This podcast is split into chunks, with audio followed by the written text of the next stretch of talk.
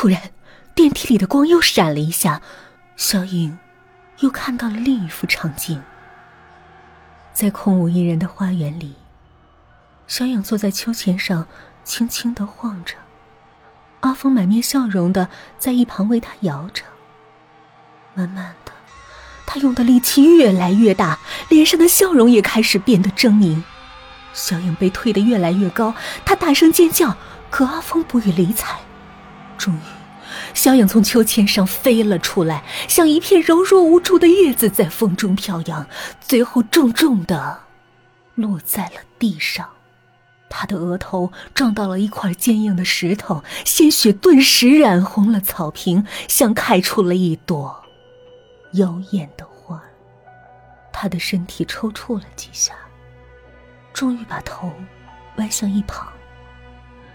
一双原本美丽的眼睛里，写满了惊恐。小影看到这儿，她脸色苍白，额头渗出了细密的汗珠。不，这不是真的。阿峰是爱我的，他是爱我的。他惊叫着回过头，眼前又是一片黑暗。他想再次点燃打火机，可白衣女鬼已经消失了。空气里又弥漫着那股腐烂的气味他忽然觉得头晕，挣扎着回到电梯，然后身体一歪，软软的倒在了地上。小影醒过来的时候，电梯正停在十五层，门已经打开，走廊里灯火通明。小影好像很累。感觉头昏昏沉沉的，他使劲揉了揉太阳穴。是幻觉吧？一定是今天和阿峰玩的太晚了。他安慰自己。第二天，阿峰与小影在咖啡馆见面。阿峰拿出一枚钻戒说：“小影，我们结婚吧。”小影扭捏了一下。假意推搪，不行呢，我还没找好伴娘呢。这小事一桩，我一个大学同学刚好从纽约回来，可以让他给你当伴娘。我今天刚和他见面，照了一张照片呢。阿峰将照片递给了小影，当小影把目光投向那张照片，他顿时大惊失色。照片上的那个女子，竟然就是昨天晚上他看到的那个。娘，阿峰为了她，把自己抛向了花园的空中。难道这一切都是真的？难道昨晚并不是幻觉，而是预兆？小影顿时觉得精神恍惚，咖啡馆里的冷气吹得她直打哆嗦。当她再次醒来。他发现自己躺在床上，周围的一切都十分熟悉。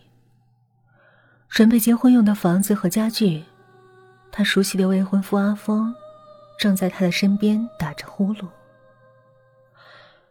小影突然害怕起身边这个男人，她害怕自己也会成为这个男人的猎物，最后被残忍的杀死在空无一人的花园里。他跳下，跌跌撞撞的走进厨房，一股腐烂的气味又飘了过来，小英感到一阵眩晕。这一瞬间，房间的灯突然暗了下来，他回过头去，又看到了那个白衣长发的女鬼。还等什么？你现在不做，以后被杀的就是你。白衣女鬼狰狞的说着。小影的心忽然坚定了下来，她定了定神儿，走进厨房，拿起了一把锋利的剪刀。当他回神的时候，房间的灯又亮了，白衣女鬼再一次消失无踪。隔壁听到阿凤的尖叫声，报了警，警察和救护车在十分钟后赶到，阿峰。因被刺穿心脏，抢救无效，死亡。而小影，法医鉴定他在作案时神志非常清醒，精神正常，于是判他故意杀人罪成立。法庭宣判的那天。一张本该让小影熟悉的面孔出现在了观众席上，可惜自顾伤心的他没有发现，那个白衣女鬼其实是阿峰的前妻。阿峰曾立下遗嘱，将自己的全部财产留给前妻。可是后来，他认识了小影，他改变了初衷。只是因为太忙，所以迟迟没有去律师楼更改。阿峰的前妻是精神病学的专家，据说对催眠学甚为精通。他曾经在世界知名的医学杂志上发表过论文。他认为，催化剂在催眠过程中非常重要。他曾提到，在中国的苗疆有一种植物能产生致幻的气味。如同腐烂的泥土与青草夹杂的气息，那是最好的催眠催化剂。他离婚没多久就再婚了，先生是电子学的博士。